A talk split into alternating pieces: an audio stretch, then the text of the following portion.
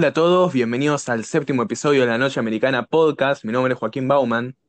Yo soy Mateo Martínez Hansen. Eh, ¿cómo andás, Toto? ¿Todo bien vos? Todo tranca palanca. Acá medio eh, jodido con la cuarentena, ya eh, van cuatro o cinco semanas. Bueno, hace poco se me cumplió un mes a mí y nada, como que ya, ya estoy medio harto. Te digo igual que ya pasé mi, mi parte de depresión, creo que ya me estoy acostumbrando. ¿Vos? Yo eh, medio que tengo picos y valles. Tengo varios momentos en los que estoy medio deprimido y que quiero salir y que quiero hacer un montón de cosas y otros en los que me acostumbro, me tiro en la cama y veo películas. ¿Te imaginas que, que 2020 es un año perdido en la vida de la gente? Tipo, no existió 2020. Sí, es medio eh, 2018, 2019, 2021. Sí, tipo, después te tenés que restar un año a la edad que tenés. Claro, porque el tiempo se congeló, nadie envejeció. Che, ¿y estuviste viendo algo ahora estos días? Estuve viendo eh, Virgen a los 40, una comedia de 2005 dirigida por Judd Apatow, que mm, nada, me, me pareció un cago de risa, es eh, fantástica, es eh, característica de lo que se llama la nueva comedia americana, que está representada, bueno, por Seth Rogen, eh, Jason Segel, eh, Evan Goldberg eh, como guionista o Judd Apatow como director. Justo Evan Goldberg no está en esta película, pero está, por ejemplo, en Superbad y en Fiesta de Salchichas y varias y otras películas que vinieron de esa camada. La conocía yo, es una película, bueno, bastante conocida, pero nunca la había visto hasta, hasta ahora y la verdad me, me encantó. Vi un documental que se llama Super Size Me. Es eh, un documental sobre un tipo, el documentalista, que eh, se pone a sí mismo como sujeto de prueba comiendo solamente de McDonald's las cuatro comidas durante un mes. Y como que va haciendo eh, la crónica, va documentando todo su peso, su colesterol, su, eh, su ritmo cardíaco, todo, se hace controles, todo, y como que muestra el impacto de eh, la comida rápida en, el cuerpo de una persona promedio y eh, al mismo tiempo como que ha- habla un montón de, de cómo Estados Unidos particularmente, pero el mundo también, está cada vez más eh, con más sobrepeso y con problemas de comida y de cómo McDonald's y las otras empresas de comida rápida hacen lobby para que el gobierno no, no pase leyes en contra de ellos. Es bastante interesante, ¿no? Me encantó, pero está bastante bueno. Es una hora y media, lo ves eh, ahí tranqui y, y está bastante bien. Y Hmm. también vi eh, una película que me encantó del año 59 que se llama Pickpocket, eh, o El carterista, como le pusieron acá, es francesa, dirigida por Robert Bresson, un director que eh, las películas que vi me gustan mucho, y dirigió, por ejemplo, El proceso de Juana de Arco o Un condenado a muerte se escapa, que es un director con un estilo muy particular, un gran director, esta película me, me parece fascinante por los planos que hace y todo, Eh, la, eh, la encuentran en Qubit, eh, y nada, me gustó mucho. ¿Vos qué estuviste viendo? Bueno, yo esta semana no pude ver mucho, la verdad. De hecho, vi solo dos películas. Eh, vi ocho y medio de Fellini de nuevo, que ya la había visto. Es la tercera vez que la veo y me encanta. Y después vi, eh, bueno, la película que vamos a comentar hoy, que bueno, las dos son muy buenas películas las que vi.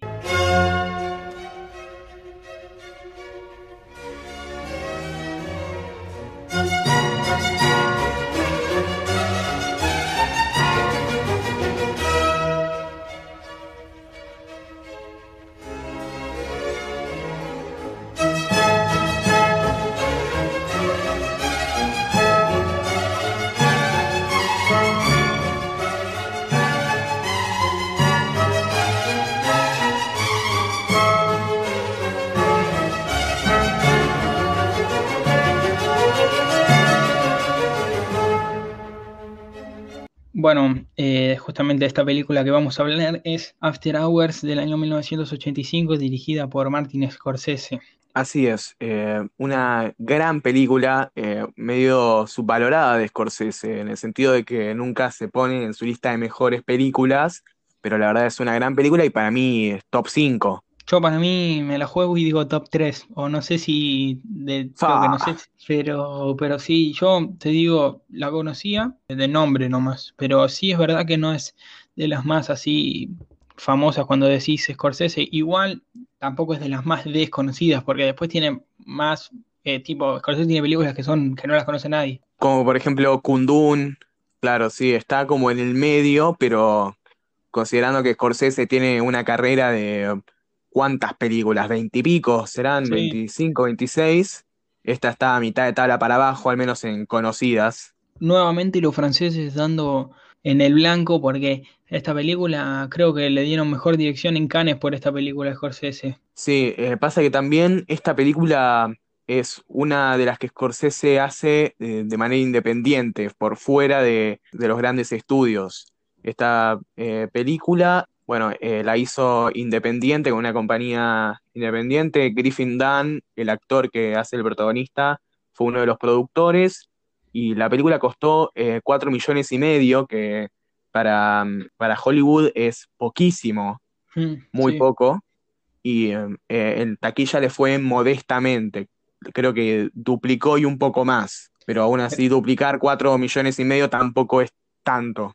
Bastante barata, pero que no se le nota lo barato. No, no se ve barata, pero igual es verdad que el argumento no requería de, de más que no es que necesitabas hacer un gran despliegue, unos efectos especiales impresionantes. Sí, claro, pero mm, requería de, mm, de- de varios espacios y, eh, y va- varios exteriores así de, de ciudad, que sin embargo pudieron hacerlo todo dentro del presupuesto. Sí, igual los exteriores yo pienso que son más o menos siempre los mismos, ¿no? Exceptuando un par de calles cuando trata de escapar, siempre parece como que es el mismo exterior. O sea, o sea, siempre se mueve más o menos por las mismas calles el personaje. La película transcurre toda en el mismo barrio, Por en eso, el sí. Soho. Eh, bueno, ¿querés contar de qué se trata la película? Es eh, complicado decir de qué se trata, pero podemos contar cómo arranca y que engancharlos un poco para, como para que la vean y después vean todo. Se trata de Paul, un oficinista común y corriente que conoce a una chica en un bar que lo invita a la noche a su departamento en el barrio del Soho, que es uno de los barrios eh, más así extraños o eh, medio turbios de, de Nueva. York. No, no, no llega a ser marginal, pero sí, eh, o sea, es todo lo contrario al glamour que por ahí podemos pensar de, de los barrios más populares. No sé, yo Y veo el Soho de After Hours y me imagino algo así como los arrabales de 9 de julio, 11, alguna cosa así, me imagino yo. sí, es eh, medio el equivalente yankee a, eh, a esto que decís. Y eh, bueno, el flaco va ahí y la empieza a pasar mal y quiere volverse a su casa. Pero no puede volver a su casa por una serie de casualidades y de cosas eh, terribles que le pasan, que bueno, hacen que el tipo no pueda volver a su casa y que cada vez estos problemas vayan escalando y esta noche le resulta interminable. Una gran película. Sí, como ya dijimos antes, que vos decías top 5 y todo, no, no era en joda, sino que a mí me fascinó. Cuando la terminé de ver, le mandé un mensaje a Joaco diciendo que era un peliculón, porque yo me esperaba ver una película de otro estilo, la verdad. Y cuando se usa el término este me voló la cabeza, yo creo que un poco me voló la cabeza la película, me, pareció muy buena. Sí, es eh, una película que constantemente está activando y activando y activando y como que eh, tiene un ritmo acelerado. O sea, a mí se, se me pasó rapidísimo, o sea, era aceleradísima. Claro, sí, tampoco es larguísima. Sí, bueno, dura 97 minutos, creo, pero, mm, o sea, hay películas que te pueden resultar interminables en 97 minutos y otras que se te pasan volando. Esta es de- del segundo grupo. O películas de dos horas y media que se te pasan volando también. Sí, o películas de tres horas y media que se te pasan volando, como también de Scorsese, la gran El Irlandés. Eh, bueno, Tarantino dividió Kill Bill en dos justamente por, por la duración, porque en realidad Kill Bill es una sola película para Tarantino, él la cuenta como una, por eso dice que Once Upon a Time in Hollywood es la, la octava, creo, no, no, la novena. Por eso quiere llegar a las 10 películas. Sí, quiere, dice 10 películas y se retira. Sí, No ¿vos le sé igual. Y no sé, por ahí eh, se retira por, por unos cuantos años y después vuelve, o por ahí toma un rol más de productor. Puede Eh, ser, yo estuve viendo que mucha gente dice que es mentira. No sé, a mí me hizo creer que es un poco de verdad, que en una entrevista dijo, o en un podcast que lo invitaron o algo así, vi que dijo, bueno, lo dicen como si fuese el fin del mundo, no, no significa que voy a dejar de hacer cosas, simplemente que voy a dejar de grabar películas, puedo grabar series, puedo hacer obras de teatro. Eso me hizo creer que tal vez lo dice un poco más de verdad. sí, bueno, él, eh, viste que hace bastante que quiere escribir eh, una novela y todo. Bueno, eso. Por ahí, eh, o sea, toma eh, su genio creativo para otros ámbitos. Por eso, y además eso que dice de que mm, ya le dio todo lo que le tiene que dar al cine y que no la quiere cagar. Pu- puede pasar a veces algunos eh, directores eh, que, mm, o mismo escritores que, que quieren seguir, se- siguen, siguen es- eh, escribiendo y cada vez como que las películas van siendo menos interesantes. Y bueno, después tenés otros directores que tienen 80 años y siguen haciendo peliculones. No quiero decir nada, pero voy a dejar un nombre acá tirado. Tim Burton. Bueno, Tim Burton no, no está tan viejo, sino que simplemente se vendió. Se vendió mucho, nada, pero me refiero a la cantidad de películas que hizo, o sea, tiene varias películas y cada vez empezó a empeorar más y más y, y nada, se vendió. Sí, lamentablemente. Aparte un chabón que hizo películas como El Gran Peso, bueno, no sé, no voy a ponerme a enumerar, pero hizo peliculones, que después te haga eso te re decepciona. Pero Scorsese sigue haciendo películas, pero sin embargo también tuvo como una época, bueno, en realidad siempre le fue bien a Scorsese por ser Scorsese, pero muchos críticos le critican la parte de DiCaprio, del principio, eh, El Aviador. Sí, claro, todo lo que es el principio de la década del 2000, que sin embargo eh, después hizo esta, ¿cómo se llama? Eh, los, infil- eh, los Claro, Infiltrados, ganó que es, Oscar.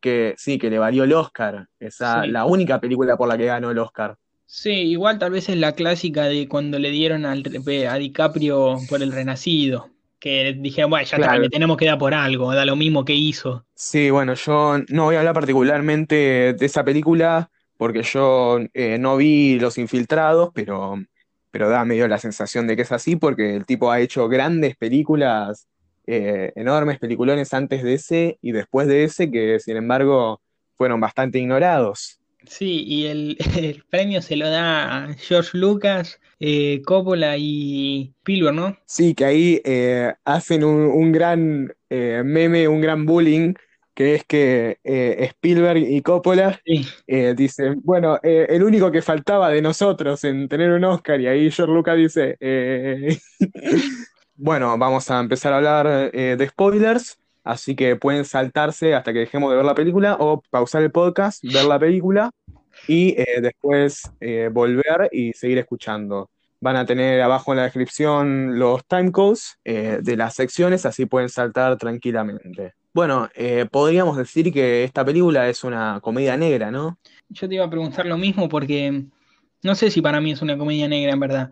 Entiendo por qué dicen comedia negra, si, si dependiese del guion, sí te digo que es una comedia, pero la manera en la que está filmada y ejecutada, no sé si acompaña tanto a que sea una comedia. Sí, eh, bueno, para mí eh, no hay como una forma particular de filmar comedia, sino que eh, hay como distintas formas y bueno, por, ahí no- no se parece al resto de las comedias en cuanto a, a lo más cinematográfico, pero para mí sigue siendo una comedia negra. La, la manera en la que está filmada no, no siento que vaya acorde al, al, al hecho de, de la comicidad. Siento que a mí, en lo particular, me generó muchas cosas, en algunas ocasiones risa, y entiendo también que a la gente le dé risa, pero justamente por cómo estaba filmada me hacía sentirme en otro ambiente, tal vez en un ambiente más, me daba miedo por la vida del personaje, o me hacía sentir claustrofobia en el sentido de no poder, no poder volverte a tu casa, o sea, mismo esto de que decía el Soho con 11, yo me imaginaba estando en 11, y eso yo siento que está incentivado por la manera de filmarse, de la ciudad toda, no sé si marginal, pero así retratada de una manera un tanto desértica a la noche y, no sé, en ese sentido digo de que no me termina de parecer una comedia en el sentido de cómo está grabada. Sí, bueno, la comedia, eh, igual particularmente la comedia negra, está como mezcla lo, que es la, la risa y, y, lo gracioso con un montón de sentimientos más, como por ejemplo eh, Fargo, que hablamos en nuestro cuarto episodio, que hablábamos eh, un poco de la comedia negra y que decíamos que era reírse de lo que uno normalmente en la vida real no se reiría. Y me parece que cómo está filmada ayuda a esto, a que justamente eh, está filmada como eh, Taxi Driver, ponerle a Nueva York, de Taxi Driver es la misma Nueva York que vemos ahora, mismo director, todo, pero en esta película tiene como una, un montón de situaciones medio absurdas que, que corresponden a la comedia negra. No sé, justo con Fargo, por ejemplo, yo creo que es una película que está bien grabada con respecto al virtuosismo y todo, pero no en el sentido de meter planos complejos, queriendo decir algo. Eh, igual Fargo, eh, es más fácil hablar de Fargo porque como ya llegamos a la conclusión de otro capítulo, es una película que claramente habla del dinero y que la crítica que hace es esa. En cambio, esta como está más desdibujado eso, porque vos te puedes poner a mirar el lado de, ah, es totalmente una comedia, y decir, no, bueno, es un tipo que no se puede volver a la casa, listo, nos acabamos de risa, pero después otro se puede decir, no, es la imposibilidad del tipo de volverse a la casa porque no tiene dinero, y entonces es como más, más difícil. Con Fargo siento que es más fácil porque nos apoyamos en un argumento que es claramente la crítica hacia el dinero, sumado con chistes y cosas que obviamente están re bien eh, pensadas y bien grabadas. Acá no sé si no se sabe si está queriendo hablar en serio, en joda, o también la, la comedia puede hablar en serio, pero no, Claro, entiendo lo que decís, no sé si comparto tanto. No siento que sea una película de comedia, puramente. Y no, eh, obviamente no es una comedia pura, mismo la comedia negra también eh, no, no, es, no suele ser comedia así pura como... Como tonto y retonto. Como diríamos, como tonto y retonto que te, estás cagando de risa todo el tiempo. Entonces, eh, ¿en qué quedamos? ¿Quedamos en estar en desacuerdo? no sé sin desacuerdo. Tal vez esto, con esto que decís de la comedia negra, tal vez estamos hablando más o menos de lo mismo, solo que yo me expreso de otra manera. Pero no es una película que yo haya sentado a verme y, me haya descostillado de la risa, y es más, todo lo contrario. O sea, todo lo contrario, tipo, cuando empezó la película, yo digo, esta película va para otro lado. Yo te digo, yo toda la película me la pasé pensando, bueno, obviamente ya estamos a 40 minutos de película, esto va a seguir para acá y va a terminar con que se hace de día, ya sea termine bien o mal, tiene que terminar el círculo, algo con el trabajo tiene que pasar porque empezó de esa manera, pero cuando lo deja ahí la señora esta del club adentro del hombre de, empapelado, yo digo, uh, termina acá con este, acá adentro del papel y me deja un re mal sabor y no es de comedia y, o sea, sí puede dar risa que el tipo se quede encerrado, pero digo, con toda la ciudad ahí en un sótano adentro, digo, ni siquiera voy a ver que se hace de día porque uno tiene la necesidad ya de que se haga de día en la película. Entonces digo, uh, acá terminando mal. Y justamente con el final, que nada, queda así, ahí ya tal vez me lo dijeron más como una comedia, pero los sentimientos que me hizo sentir para nada fueron de risa, los, los comprendo, pero no, no me hizo dar risa la película. Podríamos decir que tiene varios elementos de, de comedia, como por ejemplo esto de la tragedia vista desde afuera o eh, también esto de, la gran mala suerte que tiene el personaje, eh, que, lo vuelve medio irónico, eh, todo este absurdo que tiene, pero también tiene elementos medio de tragedia, de, bueno, pobre tipo, la está pasando re mal, el espectador también se angustia como él, quiere que el chabón llegue a casa de una vez y como vos decís, quiere mm, que se haga de día, porque, mm, porque la noche es interminable tanto para el, el personaje como para, para el espectador, y eso está muy bien logrado para Es más, te digo, en las primeras escenas en las que él toca el timbre de la casa de Marcy, ahí yo te digo, incluso sentimientos de, de, género de terror, te diría, pero bueno, ya tal vez porque yo soy muy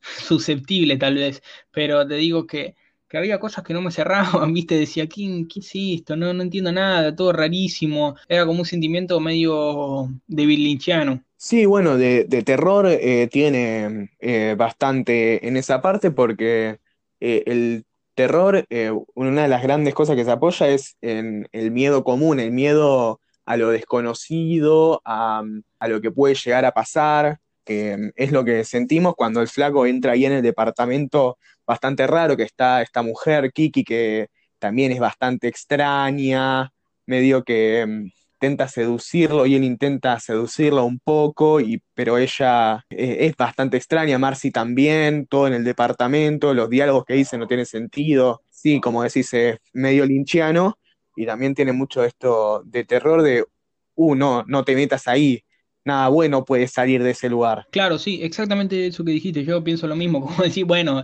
ya está, volvete para tu casa, ya es hora de que te vaya yendo y, y como que después no le cae la ficha. Esto que decís de los diálogos que no tienen sentido, yo ahí estaba como una sensación rara, me hacía sentir, porque lo que me estaban poniendo en realidad, si le buscas, eh, si le das, buscas la vuelta, bueno, tampoco es tan raro. Como que nunca se termina de ir a la mierda las cosas que dicen, como que van diciendo de a poquito cosas raras, pero nunca terminas diciendo, "Ah, esto es una loca esta mina como que de la nada me acuerdo que, que, él le dice, cuando llega Marcy, le dice, eh, me voy a bañar, y le dice, sí, sí, andate a bañar que debes venir cansada. Y ella le responde, sabía que eras un tipo especial, como que no, no tiene nada que ver. Y después cuando sale, él está mirando la ventana o algo así, le dice con una cara de orto tremenda, te dije que no te, que, que- que te quedes en la cama. Sí, bueno, eh, o sea, también es un indicio de que la chica ya está bastante drogada cuando entra Paul. Al menos yo lo interpreté así, y nada, después termina teniendo la, la sobredosis, pero mm,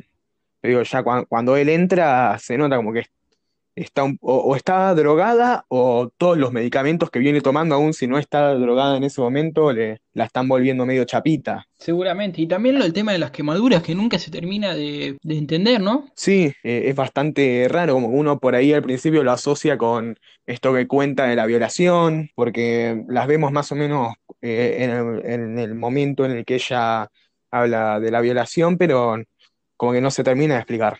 Claro, em, eh, yo pensaba que el argumento iba para ahí, de hecho, como lo veía tan interesado, el tipo, varias escenas, planos detalles del medicamento, del tipo tratando de hurgar, como que se quería, el chabón quería, mm, él quería entender qué pasaba con las quemaduras y después quedan en segundo, quinto plano queda eso, ¿no? No se vuelve a tocar. Esto de, de los diálogos extraños y todo, como que ta- también ayuda a crear como una especie de, de absurdo dentro de la película, pero como un absurdo realista, ¿viste? Como que mm, eh, no, no, no se no termina de ser inverosímil, pero, o sea, es extraño y bastante improbable. Claro, a eso me refiero, que nunca llega a lo inverosímil, como que está ahí y decís, uh, qué raro, pero digo, qué sé yo, tal vez podría pasar, ¿entendés? Y antes, cuando la conoce en el bar, quiero destacar esa escena porque después me puse a pensar y digo, no hay nada más directo que hacer conocer a dos personajes porque sí, porque uno le habla a otro, le pones un libro a uno y, la otra dice, ah, sí, yo leí ese libro y después la termina invitando a que le compre un pisapapeles, o sea dije, y no está mal, al contrario, está perfecto, que tal vez una vez cuando escribe un guion dice, uh, tengo que hacer que esto sea realista, de cómo puedo hacer que sea una casualidad para que este personaje, la chica le hable al pibe, y acá lo resuelve de la manera más fácil, eh, lo digo como un elogio, lo poniéndole un libro a un personaje y la otra chica que está en la otra mesa le dice, ah, yo leí ese libro, sí, que dos cosas, ah, sí, yo tengo un pisapapeles, listo, ya está, y ahí ya se empieza a suceder la trama, ni siquiera sabemos por qué el protagonista está en un bar, o sea, está en un bar porque está en un bar y está leyendo el libro porque lee un libro mientras está en el bar y tampoco es que sabemos que se nos presentó que el tipo ya venía leyendo libros, o sea, me gustó la manera de resolverlo de no complicársela y no queda mal. Eh, bueno, podríamos decir que la escena de chico conoce a chica en, en un café, en un, en un bar, es eh, la escena típica o más fácil, la que primero a uno se le viene a, la mente cuando tiene que presentar al personaje y a su interés amoroso, pero sin embargo no queda como cliché en este caso, porque nada, además de que la escena ya en sí es un toque extraña, eh, por, bueno, cómo está filmada, todo.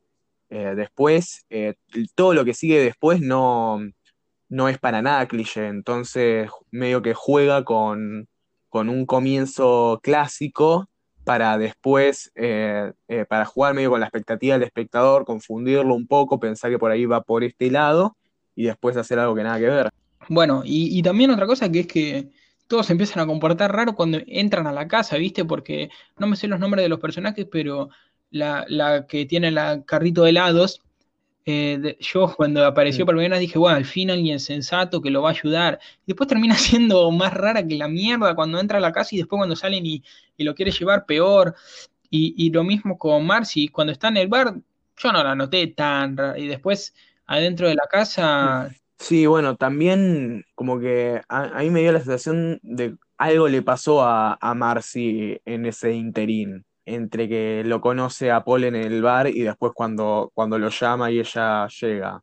Porque bueno, después, después nos enteramos que hay otro personaje en el medio para Marcy, que es Tom, este, eh, el bartender, que nada, es el novio, pero mm, Marcy en ningún momento lo, lo mencionó y, y lo invitó a Paul, que no es su novio, a, a tener, eh, a tener relaciones con ellos. Bueno, no, no dice explícitamente que quiere tener relaciones con él, pero medio que así, medio una propuesta indecente. Como el tema de Romeo Santos. Eh, en cuestión que lo que sí sabemos es que cuando él llama por lo del pisapapeles, ella le dice que había tenido una pelea, si no recuerdo mal. Igual también ella dice que la que lo violó, la que la violó era el novio. Y después nos enteramos de que el novio es Tom, o sea, no sé, y Tom era el personaje más Sí, agradable que, que de la peli. sí, igual no nos explicitan que sea ese novio, porque dice, eh, el que me violó era mi novio, por ahí era el novio en ese momento, pero no ahora, pero sí, a mí también me, me agarró, me, dio la duda de si Tom era el novio que la violó, porque también medio que contrasta con, con la personalidad de, de- del tipo ese que medio que parece un buenazo, pero mm, también, bueno, la mayoría de los criminales, no sé si la mayoría, pero gran parte eh, parecen Sí, buenazos. puede ser que haya sido él. Igual no. E Igual también ahí nos dan un, un anticipo, ¿no? Porque viste que el llavero tiene una calavera y ella tiene tatuada una calavera. Sí, no lo había Ahí notado, yo ya lo pensé por primera vez pero y después, bueno, está, pero está como medio al pasar, por eso no sabía si lo habías notado. Además nos dan un plano detalle del- de las llaves, así que, o sea, Scorsese quiere que, eh, que le demos bola a la, a la Sí, también igual está bien la escena esa, me gustó ahora que lo pienso, la, cuando le va levantando la ropa de a poco, porque vos decís, como ella estaba lastimada, ¿viste?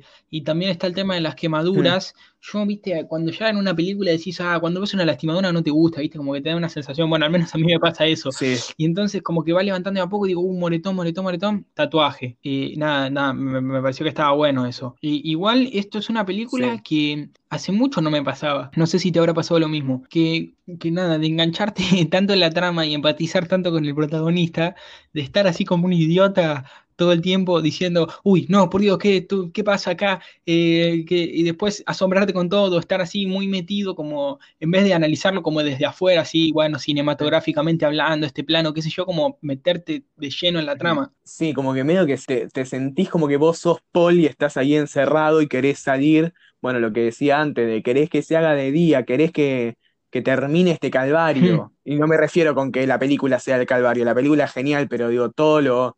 eh, que, querés que el tipo llegue a su casa y se tome un té y, y, y duerma y, Sí, y que ande bien. y las actuaciones hay que destacarlas, por eso digo que estos diálogos medio raros, tal vez, no sé, con malos actores quedaba como un absurdo total, ¿viste?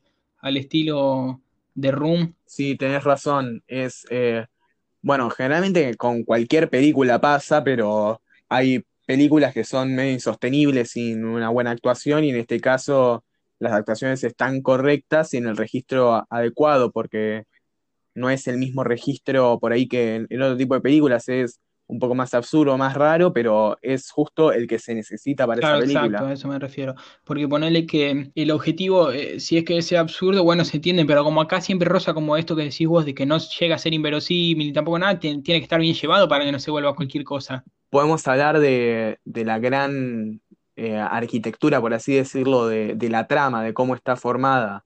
Es eh, una película que, si nos, si tomamos los, parámetros de, de McKee, de Ro- Robert McKee, este teórico de cine que mencionamos en varios capítulos, eso vendría a ser una antitrama, porque él dice que eh, hay como una pirámide de la trama que tiene tres puntas, triángulo en realidad que son la antitrama, la arquitrama y la minitrama. Que la arquitrama sería eh, todo el gran conflicto externo, eh, bien una película así grande, no, no tanto de presupuesto, sino eh, de, de trama. Después la minitrama vendría a ser algo más chico, más personal, por ahí con, conflicto, conflicto personal, conflicto interno, como por ejemplo Roma de Mm, Cuarón. Y después está la antitrama, que es básicamente todo medio desordenado, esto de casualidad en vez de causalidad. Eh, como que todo en esta película, o casi todo, eh, no tiene relación con lo anterior, con que pasa de casualidad, o sea, es de pedo que el tipo eh, va a un bar y justo el, el bartender es el novio de Marcy, o que hay un ladrón suelto justo cuando él está en el edificio y creen que es él. Y bueno, después eh, justo se le vuela la plata, el único billete que tenía cuando estaba en, en, el taxi. Una gran serie de casualidades que se van eh, siguiendo y que forman la película en vez de lo que sería una trama más, más convencional que se va entretejiendo, que todo tiene relación con lo anterior, que tal escena es causa de la anterior y consecuencia de la siguiente. Y bueno, esto vendría a ser la, antitrama, esto de casualidad en vez de causalidad. Sí, justo que le haya subido el precio del subte en ese mismo día. y que justo también haya perdido el billete, todo, todas esas cosas. Y que justo sea el mismo taxista el que aparece después. Sí, exacto. Es eh, mucha, mucha casualidad y muchos personajes que, aparecen y, vuelven a aparecer eh, eh, y de forma extraña, y objetos también. Bueno, eh, los ladrones que aparecen tres veces dentro de la película, que tampoco es un barrio tan chido. Casi todos los personajes vuelven a aparecer de, alguna forma y varios de manera totalmente aleatoria. Bueno, el, eh, el pisapapeles, que mm, bueno, aparece nombrado al principio cuando Paul lo quiere comprar y después aparece en la casa de, de Julie, que es, creo que es Julie, que se lo regala, así de la nada, nunca sabemos eh, cómo justo pasó eso, o sea, dice, se lo compré a un artista, Kiki no sé cuánto, pero es eh, también medio coincidencia, después el billete que aparece cuando se le vuela, y después vuelve a aparecer, que bueno, para mí se da a entender que es el mismo billete que aparece pegado en la escultura de... Bueno, después el dibujo que cuando él está ahí en lo de, en lo de Julie y ella lo está dibujando y pensamos, bueno, la, mina es artista, le gusta dibujar gente, pero después ese dibujo vuelve a aparecer en, eh, en los carteles de buscado. igual yo no entiendo eso, es lo que te iba a preguntar. Em, ella lo invita a él a la casa con buenas intenciones, ¿no? Y después lo comienza a dibujar, ¿por qué? O sea, por, no entiendo, porque después ese dibujo termina como siendo búsqueda hacia él. Sí, bueno, una característica de los personajes de esta película, al menos los que no son Paul, es que por alguna razón todos están medio chapita. Menos Tom. ¿Viste? Claro, menos Tom, sí, pero eh, bueno, particularmente las mujeres. No, no sé si eso deja muy bien parado al guionista, pero, pero igual de todos modos no son mujeres débiles, no son mujeres la típica loca, loca histérica de es una histérica porque no quiere garchar o o es una histérica porque quiere garchar, ¿no? Es medio como una, una locura particular, pero que al mismo tiempo no, no es, o al menos a mí no, no me pareció del todo machista. Sin embargo, igual, cuando están en el bar y Tom le dice que le va a buscar las llaves, que se relaje un poco, eh, lo vende enfrente de todos, lo manda al frente. Claro, sí. Todos los personajes que podrían ayudarlo o no quieren o no, o no pueden, o justo cuando lo están a punto de ayudar pasa otra cosa que eh, esa ayuda no, no, puede concretarse. Igual sin embargo, em, Paul, al contrario de todos ellos, él siempre quiere ayudar y, ser bueno, ¿no viste que eh, él como que siempre está con eso de sentirse culpable, de que no quiere que la, la moza se suicide, eh, y después se siente culpable de que se haya suicidado Marcy y todo esto, él, él como que quiere volverse a su casa, pero como que quiere cerrar todas las cuentas pendientes y después, bueno, después ellos directamente se quiere ir a la mierda, pero al principio no viste que él quiere un poco ayudar, no viste que cuando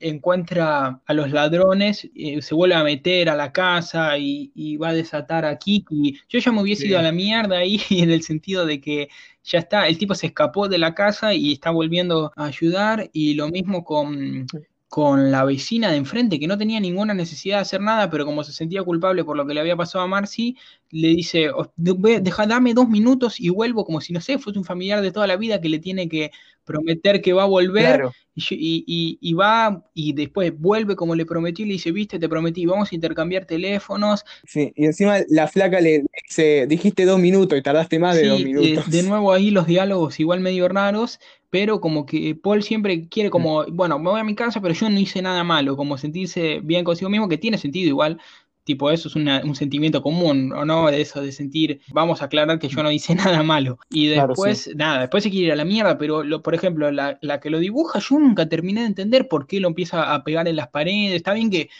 está loca porque claramente no está en sus cabales, pero viste que, que le dice, le grita por la ventana del tipo y, ahí vemos que ella está eh, pegando los carteles y decimos, ¿por qué eh, pegó los carteles? O sea, ¿lo dibujó para, para pegarlo o después le tomó bronca porque cree que no la va a llamar? Eh, sí, bueno, también para mí es como una mezcla de, que estaba enojada con que él le rechazó el piso papeles y medio que la ah, trató mal en ese momento y que se, se va a la mierda y además después con todo esto que aparece varias veces de que hay un ladrón suelto en la ciudad y que de repente todos creen que, es él. Y bueno, eh, ahí ella eh, hace los carteles eh, para pegarlos no sé si tanto eh, pensando que él es el, ladrón, sino también como un poco de, venganza, de, como de rencor contra, contra él por haberla tratado mal, por haber rechazado el papel y porque ella también medio que se había hecho toda la película de, eh, estar enamorada de él y, que no sé qué, y el chabón no, quería tener nada que ver y eso a ella la, la, enojó porque, bueno, está medio loquita. Claro,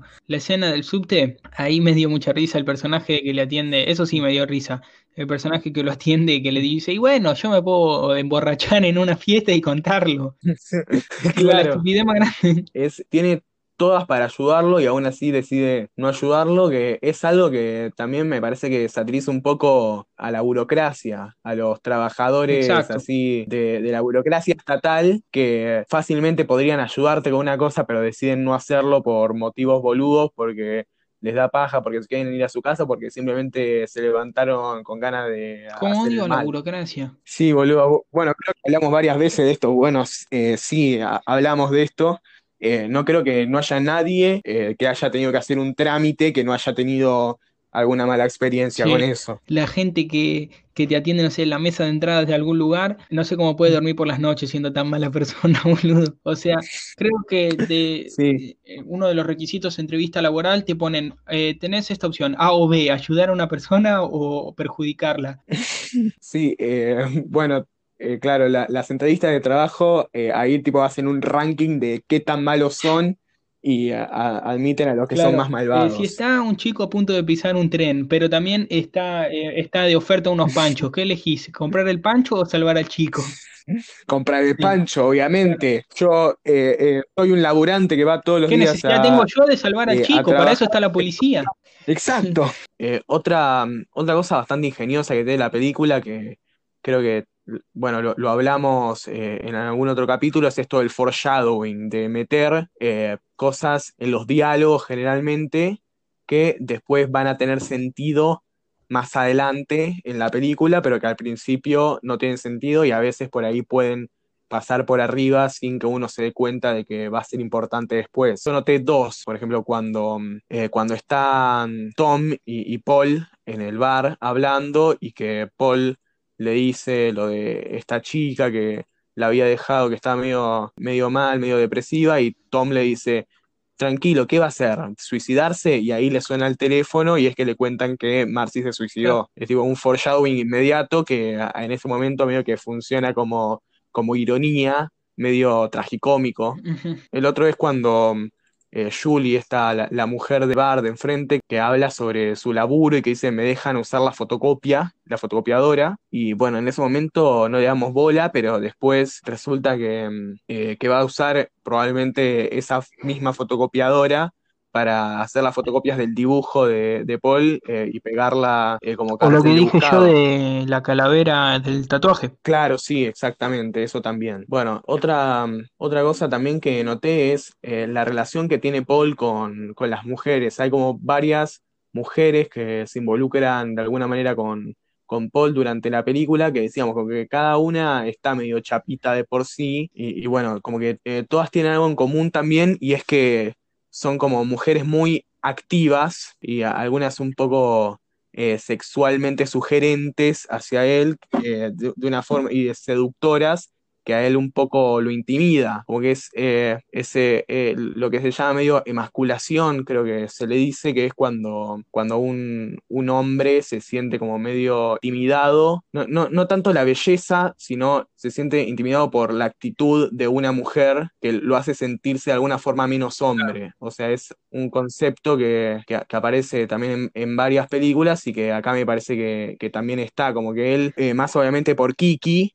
pero después, eh, bueno, todas eh, estas mujeres como que de alguna forma lo boludean, lo- me- medio que juegan con él. Claro, sí, obvio. Y eh, igual la última mujer, la vieja, no es activa ni juega con él tampoco. Sí, claro, sí, es eh, como la única mm, que lo, lo trata así de ayudar realmente sin querer nada a cambio, él medio lo, lo protege y todo, y, y es la, la que le hace lo, eh, lo que le permite eh, salir y volver eh, al- Bueno, a, a igual su medio que ella lo quería dejar ahí adentro. Sí, no sé si lo quería dejar Y ahí bueno, como, adentro. Sí, para ¿A mí sí, como todos en la película, que al principio parece que lo van a ayudar y después lo terminan perjudicando, o como, le- como le dice la, la señora esta, que le dice, no, y si vuelven a venir, qué sé yo, como justificándose, como que lo está ayudando, pero no lo está ayudando. Para mí, para mí lo iba a dejar ahí. Eh, y es más, Scorsese deja como esos segundos ahí hasta que aparece, viste, en silencio, y yo digo, "Buah, esta película termina acá, como dije antes. Sí, bueno, eh, yo no estoy seguro. Para mí sí lo iba a ayudar, pero justo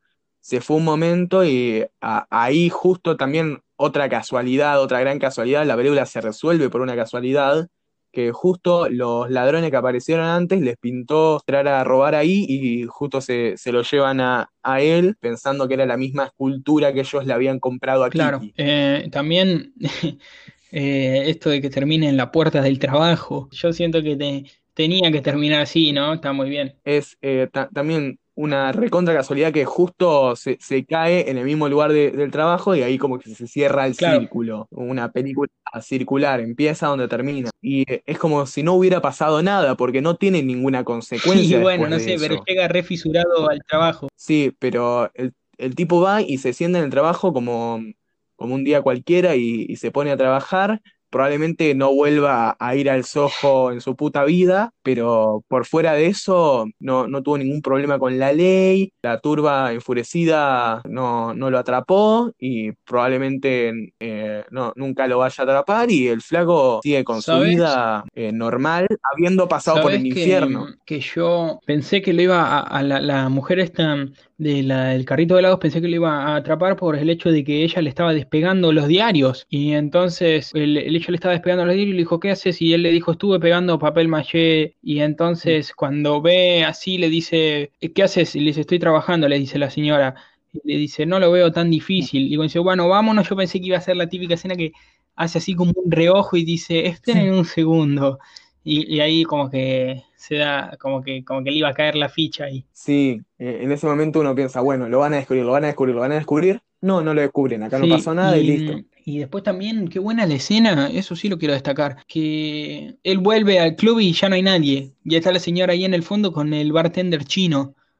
Como que antes eso estaba ni Sí, podía ah, pasar, él estaba lleno de gente y después llega y está, está la señora ahí. sí, como que hay constante movimiento en los espacios y nunca que vuelve a un espacio es igual a como estaba antes, porque, bueno, eh, con el boliche, como, como vos decís, que cuando llega está lleno de punks que le quieren rapar la cabeza y, y pogo y no lo soñé y, y, nada, como que eh, después vuelve y es como si no hubiera pasado nada, re tranquilo y, y uno siente que no pasó tanto tiempo. O bueno, con el, con el departamento también, eh, bueno, va la primera vez y está, eh, está Kiki, después Kiki se duerme, eh, que también eh, justo quería decir, eh, Kiki desmayándose al principio es medio un, un foreshadowing, una especie de presagio de lo que va a pasar después con Marcy, que también se va a desmayar, pero no se va a volver a levantar, pero llega al, al departamento que está así, después se va, después vuelve y eh, está Kiki con el novio haciendo claro, BDSM, así eh, de la nada. Bueno, siempre que vuelve a visitar un, un espacio, no está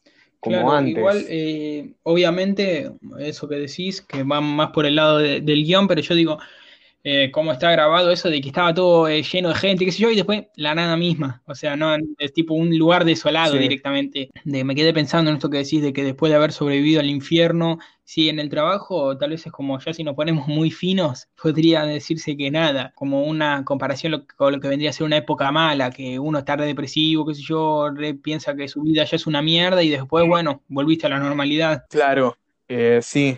Igual realmente uno nunca, nunca vuelve a como estaba antes, después de, Bueno, de algo, de justamente algo así. Siempre Justamente él vuelve con esto de la ropa toda, todo está todo hecho mierda, pero vuelve a la actividad de siempre. Claro, sí, pero para mí en ese caso es medio una contraposición de, de la vida real, porque él vuelve todo maullado, pero sigue haciendo lo mismo de siempre, y alrededor suyo es como si no hubiera cambiado nada, eh, cuando en realidad eh, en la vida real eh, a uno, después de una experiencia traumática, no, nunca vuelve a ser el No, mismo. bueno, no me refiero tanto a una experiencia traumática, justamente cuando uno piensa que está eh, pasando un momento que no va a poder salir y que va a quedar en la mierda y que va a estar re depresivo y después no, después bueno, simplemente se soluciona, tipo como algo Claro, sí. optimista. Para ir cerrando, me gustaría hablar de las influencias y las referencias como que tiene la película en eh, otros cineastas. De Hitchcock encontró un par. Bueno, básicamente, viste que dicen que todo cineasta que vino después de Hitchcock se inspira, se influencia de alguna forma en Hitchcock. Bueno, noté, por ejemplo, esos momentos donde el flaco mira por la ventana y, eh, y al otro lado hay eh, una mina acri- acribillando a balazos a un flaco, o unos que eh, creo que estaban teniendo Sí, sexo, que le unos. dice, que le dice, No, seguramente eh, también me culpan de eso. Sí, y bueno, eh, eso medio ventana indiscreta también, ¿no? El tipo viendo po- por la ventana y que eh, los vecinos como que están en la suya, él está así, pero al mismo tiempo los vecinos están en otra cosa y cada uno tiene como su particularidad. Y bueno, el crimen ocurriendo del otro lado de la Claro, ventana, eh, me, me pareció todo el medio mundo hitchcockiano. de Hitchcock. Sí, obvio. Pero bueno, después eh, otra un poco, no sé si tan hitchcockiana, pero que también comparte con él, que es el cameo del director. Ahí Scorsese moviendo el reflector en el, Ah, en es el boliche, no verdad, sé si lo sí, es viste. verdad, tenés razón. Y bueno, después varios movimientos de cámara tiene la película que son también medio hitchcockianos, ¿viste? Esos movimientos medio fluidos, como casi eh, bellamente naturales que tiene Hitchcock, un poco también están en esta película. sí. Y después la música, que no es del compositor habitual de Hitchcock, que era Herman, porque Herman ya se había muerto, pero, mm, eh, pero me- medio que emula eso, es de Howard Shore en After Hours, la, la música, pero es medio la música que usa ser, sí. Hitchcock también. Bueno, Otra influencia que encontré es eh, de Roger Corman. Roger Corman es eh, un director que se hizo muy popular por hacer películas de clase B en los 60, en la última época del clase B, y que fue medio el que apadrinó a Scorsese, a Coppola, a Jack Nicholson, toda esa camada. Particularmente, yo vi dos películas de él y encontré medio influencias de las dos en After Hours, que, bueno, los protagonistas de, de las dos películas estas que digo de Corman, que son eh, A Bucket of Blood, una, una cubeta de sangre, y eh, Little Shop of Horrors, la tiendita del horror, eh, los, los dos protagonistas son más o menos iguales, en el sentido de que son tipos medio débiles, o por ahí no tan débiles, pero medio antihéroes en el sentido de que no, no son fuertes, no son decididos y todo y vi un poco de ese tipo de personaje en, en, bueno, en, en esta película, en After Hours. Después también eh, uno de los actores, uno de los que hace de el dueño del diner en donde están, que aparece un par de veces, eh, del restaurante, que es eh, Dick Miller, el actor, que era un actor que trabajaba un montón con Corman y que trabajó con pocos otros directores, entonces me, como que me parece que Scorsese podría haberlo contratado a propósito por ser el actor con el que trabajaba Corman, y bueno, después eh, lo, lo último que le encontré de Corman es el tema de la escultura, que tiene mucho que ver con A Bucket of Blood, porque mm, esa película trata sobre un flaco que eh, accidentalmente eh, mata al gato de la vecina. eh, el flaco quiere ser escultor, ¿no? Entonces eh, decide meterlo adentro de una escultura, hacer una escultura de gato alrededor del gato y con eso se vuelve famoso haciendo esculturas hermosas que en realidad tienen cuerpos adentro. Bueno, medio que esto de el, el protagonista Paul terminando adentro de una escultura de papel maché, medio que me, me pareció también que estaba referenciando a eso. Y por último, para cerrar, me parece que la película influenció influenció a Uncut Gems. No sé si te parece. Mm, no, no me parece tanto así. Tendría Sí. que pensarlo mejor, pero a simple vista no me parece tan claro. O sea, no es la gran así influencia que es re notable, pero tiene como este ritmo vertiginoso de que nunca, nunca relaja, nunca relaja, está todo el tiempo eh, activa, estás medio eh, todo el tiempo acelerado, metiéndote medio en, en el personaje, que- queriendo que, que le salgan bien las cosas, eh, todo el tiempo está yendo de acá para allá, recorriendo la ciudad. Eso me dio como un sentimiento similar al que me dio Sí, puede Uncut ser. Gems. Bueno, hasta acá la, eh, nuestro análisis de After Hours. Pueden encontrarla fácilmente, se podría decir. Sí, bueno, nada, eh, véanla, eh, fíjense en estos puntos que decimos, o bueno, eh, pueden también sugerir nuevas interpretaciones, nos pueden hablar a nuestro Instagram que es arroba la noche americana pod, y bueno, nada, pues ya podemos pasar a las secciones.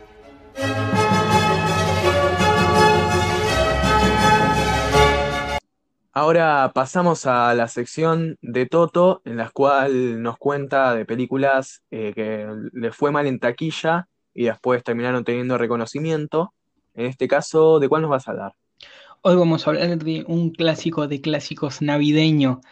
Qué bello es vivir de Frank Capra, año 1946. Mira, no sabía que le había Eh, ido mal, es tipo un re clásico de, e- esa de que toda la familia se junta en Navidad a ver qué bello es vivir. Bueno, sí, le fue mal. eh, de hecho, estuve leyendo que según el American Film Institute, que nada, es como que lo diga cualquiera, pero bueno, la, clasificaron como el puesto 20 de las mejores 100 películas de la historia, que bueno, no sé, habría que ver, pero nada, es una película que tiene mucho reconocimiento popular, así como decís vos, reunión de familia para alimentar el espíritu navideño, ¿no? Claro. Cuestión que el- lo que vendría a ser eh, cifras de la fecha, porque con estas, al ser tan viejas las películas y todo, cuesta encontrar cifras oficiales, pero según lo que estuve viendo, equivaldría a 7 millones de dólares de lo que vendría a ser hoy, perder 7 millones de dólares. Ah. Pero, pero sí, sí, perdió mucho. Y más que nada, eh, así como dijimos con El Mago de Oz, que si bien es,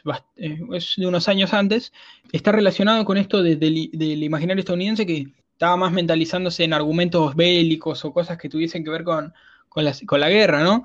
Entonces eh, le tocó competir contra mm, la película Los mejores años de nuestras vidas, ¿la conoces? Em, no, ¿cuál es el título en inglés? ¿Es más o menos Eh, parecido? Lo debería buscar. Es, es lo mismo, sí. Ah, bueno, entonces no la vi, no la. Bueno, eh, cuestión que le tocó competir con- contra la película Los mejores años de nuestras vidas. Y bueno, así como les habíamos dicho que el Mago 2 le tocó competir contra Lo que el viento se llevó, muy similar. La arrasó en el sentido de que no le permitió recaudar nada porque era, es una película de, de un soldado eh, que vuelve de la guerra a, la vida civil y cómo se adapta. Y eso, bueno, un argumento que después se terminó volviendo clásico, pero esta fue una de las primeras películas que lo instauró. Eh, entonces, nada, a la gente eh, le interesaba ver mucho más esos argumentos que, bueno, tal vez un argumento más simplón e inocente como el de qué bello es vivir. Cuestión que también hubo otros factores, además de, bueno, por ejemplo, esta película igual le- la, venció en todo, no solo en taquilla, sino que en los Oscars fueron nominados todos para, el, para la misma categoría y le ganó en todos menos en uno, que mejor efectos, eh, mejores aspectos técnicos y todo lo demás lo ganó los mejores años de nuestras vidas. Eh, cuestión que no fue solo lo único que influyó, sino que, que también estuvo mm, el hecho de las críticas, que algunos eh, dijeron que fomentaba al comunismo porque desacreditaba a los banqueros. Que bueno, no sé, un poco raro eso, pero también, también influyó. Y después también el hecho de, de los derechos de autor, que no permitieron que, que, que la pasaba la televisión, no la podía pasar la televisión, y recién fue en el 1974, cuando se terminaron los derechos de autor y se volvió una película de dominio público, que, que, que la empezaron a pasar en la televisión, en la televisión, y, y ahí fue cuando se volvió un clásico navideño en realidad, en los 70, Claro. bastante tiempo después, y después, en los 90, la productora la restauró y recuperó los derechos, y creo que una cadena sola, que es la NBC, eh, creo, eh, la puede pasar, pero bueno, se volvió un clásico cuando todo el tiempo la pasaban en la tele durante los 70 porque ya no había derecho de autor y entonces aprovechaban para pasarla y ahí se volvió un clásico, pero bastante tiempo después. Y bueno, después eh, la típica de que mm, se le echó la culpa en un principio, bueno, cuando perdió toda esta plata, la productora eh, de, de Frank Capra casi, casi llega a la quiebra, o sea, muy mal quedó. Y después, eh, o sea, 7 millones a lo que vendría a equivaler a hoy, o sea, bastante plata perdió. Y después, bueno, Donna Reed, que, es la actriz eh, de la película, eh, se le echó la culpa de que había tenido una mala actuación y lo mismo que Hitchcock había dicho de James Stewart en Vértigo, que si bien es una película de mucha, de 12 años de diferencia, porque tomamos en cuenta que Vértigo es del 58 y esta es del 46, dijo Frank Capra que el problema era que James Stewart parecía demasiado viejo. O sea, pobre James Stewart siempre lo tiraban de viejo. no, pero eh, tampoco estaba tan que tendría 40 años. Es lo que yo opino, pero bueno, eso dijo Frank Capra, que, que, parecía demasiado viejo. No sé si dijo que parecía o que ya estaba demasiado viejo para, para el papel. Cuestión que Pobre Jimmy, encima eh, Sí, siempre un facherazo. Eh, pero cuestión que eso sí, eh, una sección un tanto corta, pero es un clásico de clásicos, así que había que nombrarla y decir que en el momento fue un fracaso y que tardó muchos años en volverse un clásico, porque El Mago Dios, por ejemplo, habíamos comentado que hasta que, bueno, se televisó o hasta que la reestrenaron 10 años después. Entonces eso es más cercano, pero recién en la década del 70 haberse vuelto un clásico significa que James Stewart tildó, si le preguntaban durante, no sé, 20 años, dijo que la película, esa había sido uno de sus fracasos para muchos, hasta que después, muy tarde, se volvió un clásico, pero bueno, nada, eso. Una historia un tanto mágica. Sí, eh. como su argumento.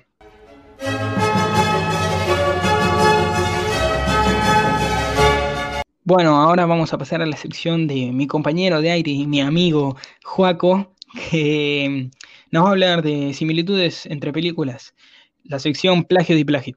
¿De qué vamos a hablar hoy, Joaco? Hoy vamos a hablar de dos películas, una de 2017 y otra de 1967, dos películas con 50 años de diferencia, que eh, argumentalmente eh, tienen bastantes puntos en común, pero después terminan siendo cosas totalmente distintas. La primera película, la de 1967, se llama Guess Who's Coming to Dinner, que vendría a ser Adivina quién viene a cenar. Es de Stanley Kramer, eh, como ya dije, el año 67, protagonizada por Katherine Hepburn, Spencer Tracy, que eran una gran dupla que tuvo su esplendor en los años 40, eh, eh, acá ya más ancianos, y por Sidney Poitier, que era básicamente el único actor negro de Hollywood de la época casi. La película eh, trata sobre una chica que eh, va a la casa de sus padres eh, a cenar y presentarle a su prometido que es negro, bueno, en una época de mucho prejuicio racial, los padres no saben que él es negro, pero ellos son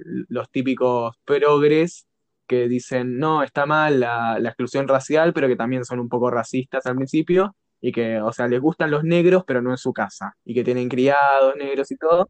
Hmm. y bueno, básicamente es eh, los padres medio que oponiéndose al, casamiento, no expresamente diciendo por qué es negro, pero medio que todos saben que es porque es negro, y la película se desarrolla medio así, pero tiene medio un tono de comedia dramática, de que eso de típico, al, final hay que aceptar las diferencias y toda la bocha.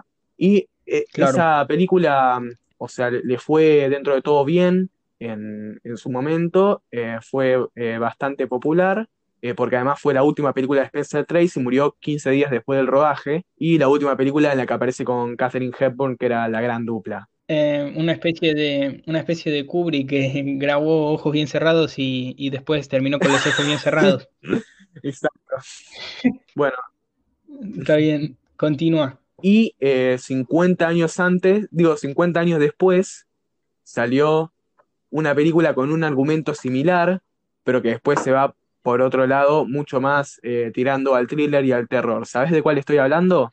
Get Out. Así es, Get Out de Jordan Peele del año 2017, acá se llamó Huye, pero aún así eh, se la conoce por el nombre eh, Get Out, una película protagonizada por Daniel Kaluuya, Alison Williams, Catherine Kinner y Bradley Whitford, que trata sobre un, un chico negro que eh, va a conocer a los padres de, eh, su novia Blanca, que también son eh, los típicos progres que les gustan los negros, pero no en su casa, que nada, al principio parecen amables, tal vez demasiado amables, con un poco de, racismo, pero ese racismo medio inocente así que tienen mucho la, la clase alta estadounidense progre, ¿no? Y bueno, de a poco la cosa se va poniendo peluda y eh, eh, vemos que el flaco va entrando progresivamente en problemas. Eh, Get Out es una de mis películas favoritas,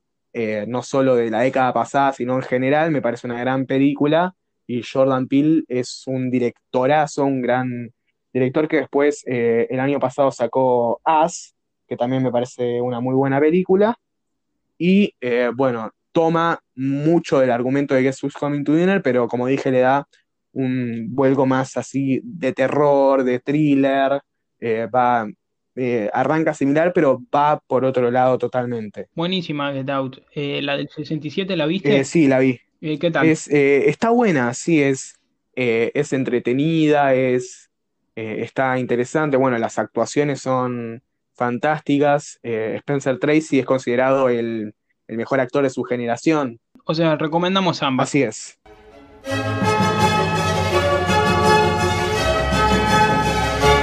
Bueno, seguimos acá en la Noche Americana Podcast y ya cerrando este episodio número 7 en el que hablamos de muchas cosas.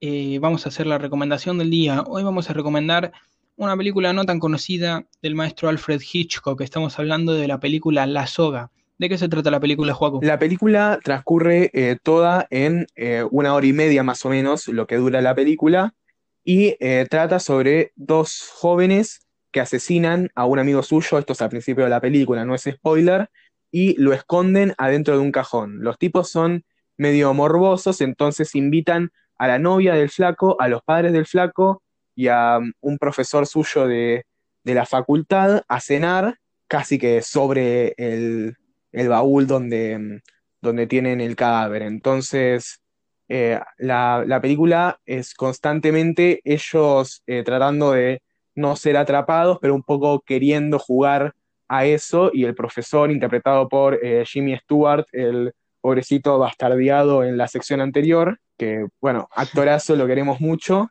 que, bueno, él es el profesor y que trata de, eh, empieza a notar que algo pasa y trata de, saber qué es. La película tiene una particularidad, que es por la que muchos lo recuerdan, que es eh, una de las primeras películas en usar casi enteramente plano secuencia. A diferencia de, de otras películas, eh, como por ejemplo Birdman o El Arca Rusa o 1917, eh, no es que es todo un plano secuencia o un falso plano secuencia, no es todo continuo, sino que tiene eh, tres o cuatro cortes visibles dentro de la película. No es todo un solo plano, sino que son varios planos distintos. Otra particularidad que tiene es que como Hitchcock quería hacer planos secuencia larguísimos eh, y los rollos de esa época no daban para más de ocho minutos, cada ocho minutos tenía que meter un corte Claro. pero disfrazado, que no se notara. Entonces generalmente lo que hacía era que la cámara fuera directo hacia la espalda del traje de uno de los personajes y ahí cortaba y después cambiaba el rollo y aparecía de vuelta y como se veía negro y se veía continuo, no se notaba el corte. Claro, o si no, pasar atrás de una columna o atrás de una pared y volver a cortar, de empezar a grabar desde el mismo. Fíjate qué ganas de innovar, ¿no? Porque tremenda, eh, hay que hacer un, un, un- toda una ingeniería para lograr eso. Ahora, con lo digital, grabás directamente, pero para poder lograr ese objetivo, imagínate, tenía que desmontar la cámara, ponerle la nueva, el nuevo rollo, todo. Así que bueno, y además está bastante bien camuflado, Sí, ¿no? está, eh, que es, excepto que te pongas a buscar bien dónde está cada corte, eh, no se nota. Y bueno, también es algo muy difícil porque los actores tienen que eh, saberse todo el guion completo, que bueno, la mayoría de las veces los actores se aprenden las líneas que tienen que decir en cada escena solamente o en cada plano, eh, a veces, la mañana antes de filmar o la noche antes de filmar. Y acá se tenían que aprender todo como si fuera teatro. Claro, tenés razón, es verdad. Además, llegás a pifiar algo y hay que grabar todo desde el Sí, principio. o tené- tenés que tener un, un gran talento para la improvisación, que encima tampoco era algo que le gustara mucho a Hitchcock, que los actores improvisaban. Para él los actores eran como ganado, decía. Eh, no, no la debe haber pasado muy bien, Eh, pero eh, la película que resultó es una, una gran película, recontra Hitchcockiana, y para mí de sus mejores. Está disponible en Qubit, ¿verdad? Sí, está en Qubit. Así que nada, la pueden ver ahí o pueden hacerlo como ustedes ya saben. Así que eh, nada, ¿algo más para decir, Juaco? Nada más. Nada más para decir, así que vamos cerrando este séptimo capítulo de La Noche Americana Podcast. Nos pueden seguir en Instagram a arroba La Noche Americana Pod. Nos pueden escuchar en Spotify, Apple Podcast, Google Podcast y un par de plataformas más que nadie usa. Así que, nada. ¿cómo la pasaste, Toto? La pasé muy bien, ya séptimo capítulo, así que nada. Eh, Y eso. encima, hoy, eh, el día que estamos grabando esto, llegamos a los 100 seguidores en Instagram, que por ahí no puede parecer mucho, pero para nosotros es un montón y estamos muy contentos. Sí, y también, bueno, seguimos con los días temáticos, así que nos pueden seguir para enterarse de biografías, efemérides y un poco de historia del cine, ¿no? Así es. Así que, bueno, les agradecemos por Bueno, escuchar. nada. Chau, Toto. Chao, les mando un abrazo a todos.